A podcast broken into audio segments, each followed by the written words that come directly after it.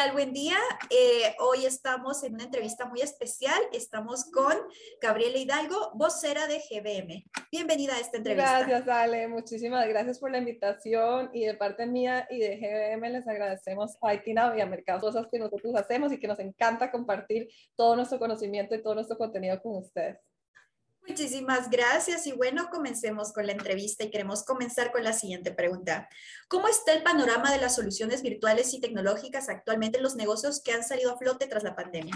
Claro, pues bueno, eh, con COVID realmente la digitalización de las empresas es hoy una realidad. O sí o sí, las empresas tuvieron que de alguna manera u otra automatizar sus procesos, subirse a la nube, eh, digitalizar todo lo que es su, su mercado entonces vemos muchísimas tiendas que hoy en día y que antes no lo tenían, tienen una tienda que se llama virtual eh, o un comercio en línea.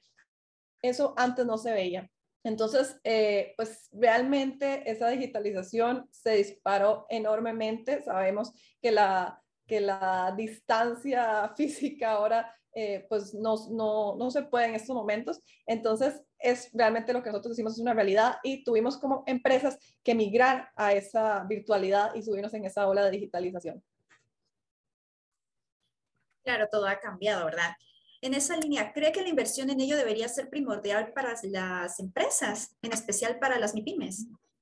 Sí, claro. Hoy en día estamos hablando de que, de que, de que hay tres soluciones tecnológicas que son básicas para esta evolución, para esta era digital. Es decir, no importa la industria, no importa el tamaño, no importa el objetivo de negocio, todas las empresas deberían de hablar y de tener de alguna manera eh, ya una estrategia sobre tecnologías como nube, automatización y ciberseguridad. Em, con esto lo que queremos decir es, pues sí, tienen que, eh, más allá de una inversión económica, eh, tiene que haber un planeamiento y una estrategia detrás de estas em, tecnologías eh, que han sido realmente impulsadas por este incremento de usuarios que se conectaron a la red, de personas, de, colaboradores que trabajan de forma remoto, remota, perdón, y toda esa transformación en los modelos de negocio de las empresas. Así que em, la inversión pues tiene que haber sin embargo, tiene que ser de una manera ordenada. No podemos decir que una empresa tiene que invertir más en nube que otra eh, sin conocer realmente cuál es el objetivo de negocio, conocer un poco más en profundidad qué es lo que la empresa quiere. Pero sí, tiene que haber una inversión eh, y como les decía, no necesariamente entendamos inversión por recursos económicos, sino por algún tipo de esfuerzo, el cambio en procesos, el cambio en estructuras, eh, el cambio en cultura inclusive, ¿verdad? Sabemos que podemos hacer una tienda hoy en día virtual, de alguna manera tal vez expedita si compramos eh, ya esta tienda virtual de alguna manera preelaborada entonces nos podemos subir en esa ola de tienda o bien podemos hacerla desde cero. Entonces, evidentemente la inversión va a ser muy distinta en una u otra solución. ¿Cuál es la mejor? No se sabe, depende de la empresa, depende de lo que la empresa requiera. Claro, y hablando de inversión, ¿por qué cree que algunas empresas creen que, que hacer estas compras o estos cambios podría poner en riesgo sus capitales?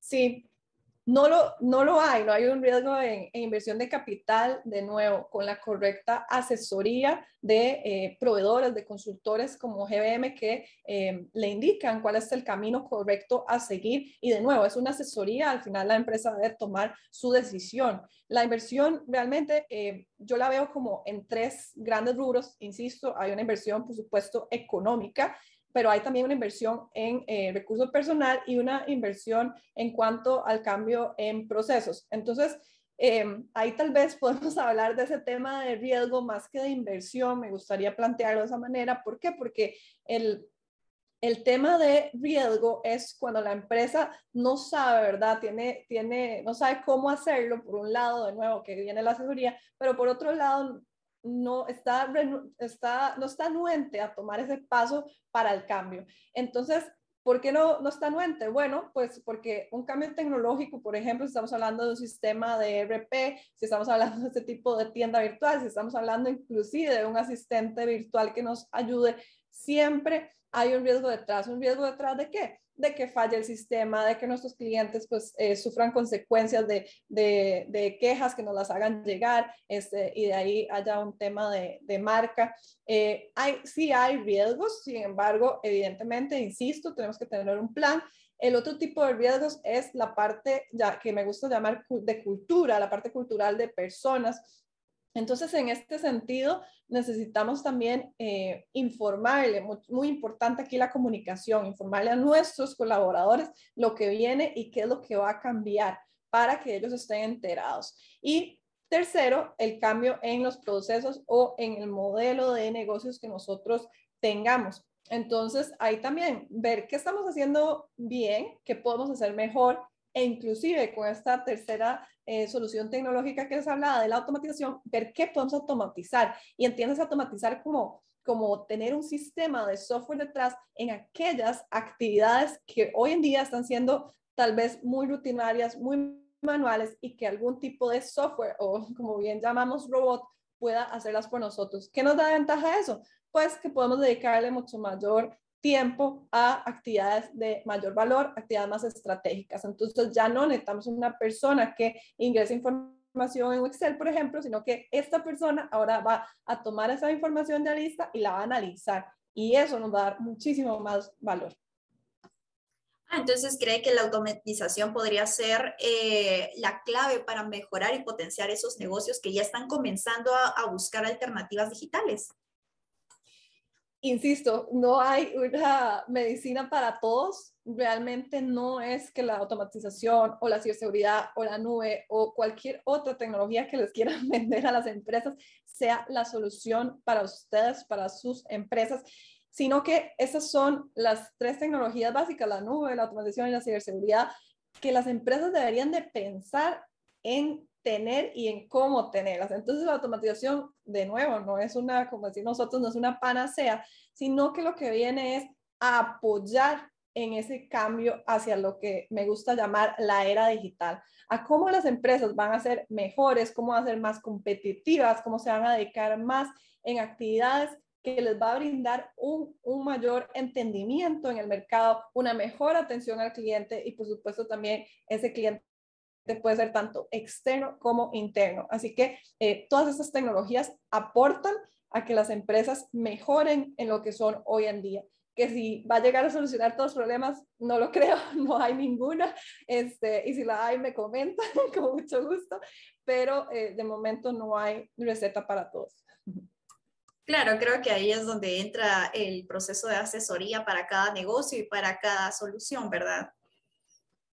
Sí, exactamente. De ahí la importancia en que no nos vayamos, a mí siempre me gusta decir, no se vayan por las tendencias, por lo que otras empresas están haciendo, por lo que yo vi en, en, internet, por lo que yo vi en los anuncios, etcétera, etcétera. No se vayan de lleno con eso que parece y que suena bonito y que a la otra empresa le sirvió, que que es que eh, alguien me contó, etcétera. No, no, no es ese el camino correcto. Necesitamos realmente entender a nuestra empresa, entender en dónde estamos ubicados, cuál es para nuestra empresa lo más importante, o sea, realmente para nuestra empresa lo importante es esa tienda virtual, porque necesitamos vender productos a partir de una tienda virtual o no necesitamos ni siquiera una tienda virtual porque realmente la mayor cantidad de ventas se hacen eh, de, persona a persona, se hacen vía telefónica, entonces invertamos en un sistema de telefonía, etcétera. Entonces tenemos que ver cuál es la mejor solución para cada empresa. De ahí la importancia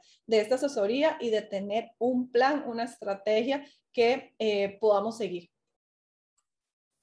Claro, ahora, ¿cree que aún existe la barrera digital para países centroamericanos? ¿O cree que ya estamos rompiendo esa barrera en comparación de otros lados? Claro, sí, todavía existe una barrera digital, realmente es un tema complicado. Eh, como decíamos anteriormente, existe el, el paradigma, el riesgo, ¿verdad? De cómo hacer ese cambio en ese modelo. Cuando nosotros hablamos en GBM de temas de tecnología, es interesante el conocimiento que tienen tanto las personas como las, las, las empresas, como, como personas que conforman una empresa en cuanto a tecnología. Eh, sigue habiendo desconocimiento de algunas tecnologías e insisto, sigue habiendo desconocimiento de para qué nos pueden servir y por eso es que lo que, lo que escucha más en la, en la red y, etcétera les llama más la atención. Entonces, esta barrera digital no es solo barrera digital porque porque no quieran implementarla, porque eh, se rehúsen, también tiene un cierto desconocimiento, eh, una cierta eh, aversión por el no saber bien para qué sirve la tecnología por un lado y cómo hacerlo. Entonces son esos dos factores que nos inhabilitan a poder implementarla dentro de las empresas.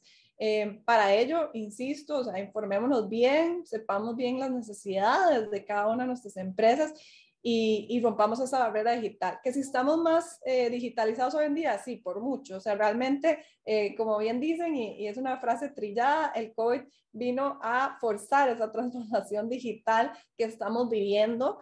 Em, y yo lo veo como una gran oportunidad entre las cosas positivas que, que puedo mencionar de, de, todo esto, pues esa ha sido una, una positiva y, y, de nuevo, y nos daba ciertos miedos como por ejemplo que nuestros clientes si fueran a migrar, por ejemplo, de nuevo a la tienda virtual versus dejar de, de ir a, a supermercados físicos, etcétera. Y no pasó nada. Entonces, eh, creo que también por ese lado también es bueno porque también nos dimos cuenta que podemos hacer este tipo de acciones y tomar este tipo de soluciones en donde podemos mejorar no solo a de cara al cliente, sino ahora sí veámoslo también hacia el interno nuestro, en donde podemos bajar costos, aumentar eficiencia, aumentar rapidez y, eh, y ser más ágiles en todo sentido. De nuevo, con eh, soluciones de tecnología que nos apoyen a eh, dedicarnos en actividades de mayor estrategia, que podamos, que eso sea reflejado en nuestro cliente, nuestro usuario final. Muchísimas gracias por toda la información. Sin duda a nuestros lectores les va a funcionar y les va a servir porque nos da un panorama general y también nos da un, una información de valor, que es animarse, pero no animarse a las tendencias, sino que lo que necesitamos para cada negocio. Y eso es sumamente importante. Así es, Ale. Más bien, muchísimas gracias de nuevo por la invitación. Y sí, cualquier cosa que necesiten, sé que GBM estamos para apoyarles en todo lo que quieran y todo lo que podamos, con muchísimo gusto. Muchísimas gracias de parte mía, de parte de la empresa, por tenernos con ustedes en este espacio. Bueno, muchas gracias, Gabriela, y nos vemos en una próxima oportunidad. Gracias, Ale. Nos vemos. Chao.